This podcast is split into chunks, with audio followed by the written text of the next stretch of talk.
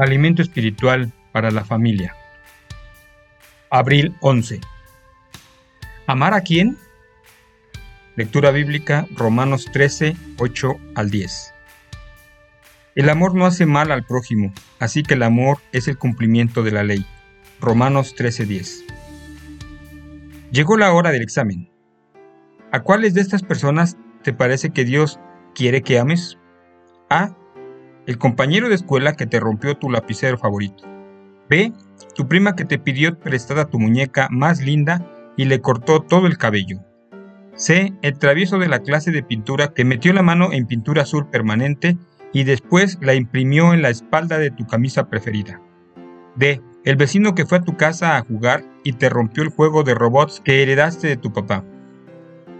E el amigo que compartió contigo su merienda cuando te olvidaste de llevarte la tuya en una excursión. Es fácil querer a tus amigos, especialmente los de más confianza, pero Jesús nos dijo, ama únicamente a los que comparten contigo su merienda. No quiere que limitemos nuestro cariño a nuestros amigos, a la gente que nos gusta o a la que es de más confianza. Tenemos que amar a un montón, a todo el mundo. La Biblia lo dice de este modo. No debáis a nadie nada, salvo el amaros unos a otros, porque el que ama al prójimo ha cumplido la ley. Romanos 13:8. Y este pasaje nos indica exactamente de qué manera se demuestra el amor. Romanos 13, 9 y 10 dice que demostramos amor cuando la felicidad, seguridad, el crecimiento espiritual y la salud física de los demás son tan importantes como los nuestros. Efesios 5.9 explica más en detalle cómo podemos amarnos a nosotros mismos y cómo podemos amar a los demás. Dice así, porque nadie aborreció jamás a su propio cuerpo, más bien lo sustenta y lo cuida, tal como Cristo a la iglesia. Nutrimos nuestro cuerpo cuando cuidamos su felicidad, seguridad, crecimiento espiritual y salud física. Amamos nuestro cuerpo cuando lo guardamos de cualquier cosa perjudicial y destructiva.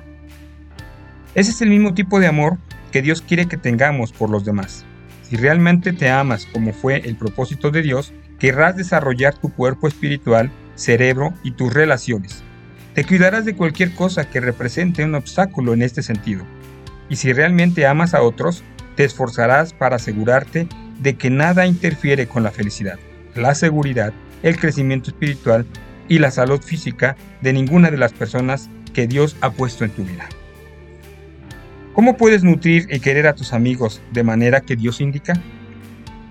Señor, ayúdanos a amar a todos los que nos rodean y a nutrirnos de la misma manera como nos nutrimos a nosotros mismos. ¿Sabes? Hay algo que hacer. Realiza una acción para nutrir a un amigo, familia o a alguno que hayas tenido que perdonar en el pasado. Fortalece la vida de otro, así como Dios fortalece la tuya. Y recuerda, Estás escuchando Alimento Espiritual para la Familia. Que Dios te bendiga.